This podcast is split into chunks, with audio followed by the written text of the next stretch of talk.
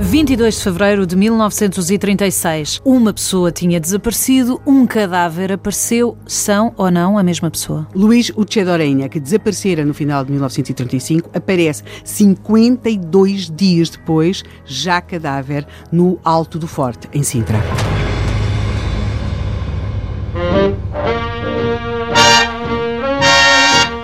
O desaparecimento do empregado bancário.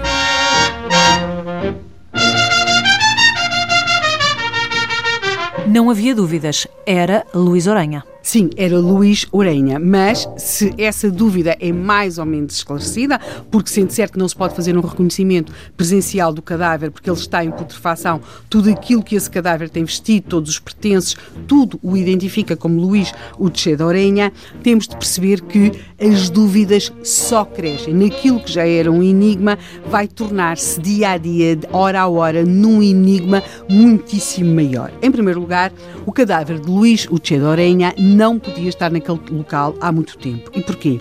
Por causa da caça. Havia uh, muitos caçadores naquela zona. Só em Sintra, há, neste ano de 1936, existiam 2 mil caçadores registados, para lá de todos aqueles de outros locais que iam caçar para aquele sítio e uhum, caçavam uhum. naquele local. E, portanto, Luís Uchedorenha... Teria desaparecido rapidamente. Teria, não podia, porque os caçadores têm cães, os caçadores passam, claro. teriam visto e, portanto, não era possível que ele estivesse ali há muito tempo. O cadáver, aliás, apresenta uh, sinais de uh, ter sido arrastado. Thank you. Apresenta também sinais de lhe ter sido aplicado éter. Éter? Éter. Num rapto, Aqui. então, para o adormecer. Essa é uma das hipóteses.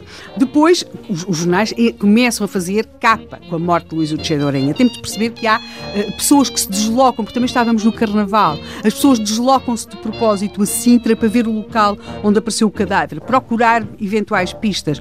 A, a uma sua... curiosidade mórbida. Exatamente. Faz capa, faz capa dos grandes jornais, dos pequenos jornais.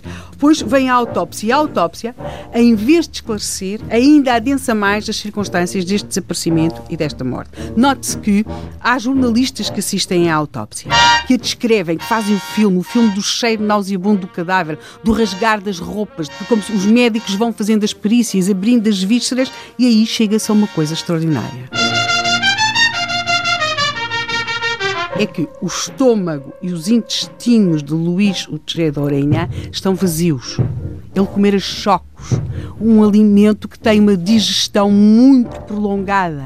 Portanto, ele esteve. E o que é que isso quer dizer? Provavelmente em cativeiro, num, antes de ser morto, para digerir toda a sua refeição. Porque, e em que não é alimentado, portanto, uh, uh, se fosse como fosse, ele esteve preso em algum local. Foi pedido um resgate? Não, não foi pedido resgate algum, foi também descartada completamente a hipótese de suicídio, a hipótese de uma coisa que acontecia muito na época, que era atropelamento e depois o condutor fugia e, e ocult, tentava ocultar o cadáver, porque Luís Uchedorenha terá morrido, ao que parece, por estrangulamento e, segundo tudo indica, estando algum tempo antes desse estrangulamento, numa situação provavelmente de cativeiro, em que não foi alimentado. Havia pistas? Havia alguma suspeita?